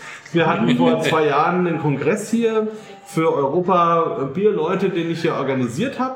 Und dann war so das Thema, natürlich kommen die nach Bamberg und man, man muss für die ein Programm machen und das Programm, was die erwartet hätten, wäre ja einfach gewesen, okay, du machst halt Schlenkerner Spezial, Fessler, was weiß ich was, Maßbräu, alle durch ähm, und du schwelgst halt in der typischen Bamberger Ja, ja. Bier Ja. Seligkeit sozusagen. Und ich habe mir dann gedacht, nee, Also muss man natürlich auch machen, aber wir besprechen das mal. Und ich habe dann am ersten Abend ähm, ganz bewusst in den drei Linden den Anfangsabend gemacht. Ah, ja, stimmt. Wo es zu der Z- nee, Ah, nee, Schmarrn, Ja, äh, Dings, direkt äh, beim Bayernmann. Direkt bei ja, Straße. ja. Und was, was ist Zu der Zeit, genau, zu der ja. Zeit gab es da auch äh, noch die ganze Weiermann-Palette. Also mittlerweile haben sie immer nur noch ein paar, aber es gibt es auch noch. Und ich mag das Team dort auch sehr gerne, sind ganz liebe Menschen, sind auch sehr offen. Und aber wir hatten dann eben schon mal eine völlig andere Umgebung und wir hatten dann die Weiermann-Biere und gegenüber halt die Weiermann-Häuser und das war natürlich schon sehr, sehr spannend. Und dann sind wir von da aus nachts zum Hopfengarten gelaufen und haben dann eine Nachtführung im Uh, Hopfengarten. das ist Das ist Und das cool, war dann cool, durch diese Ja.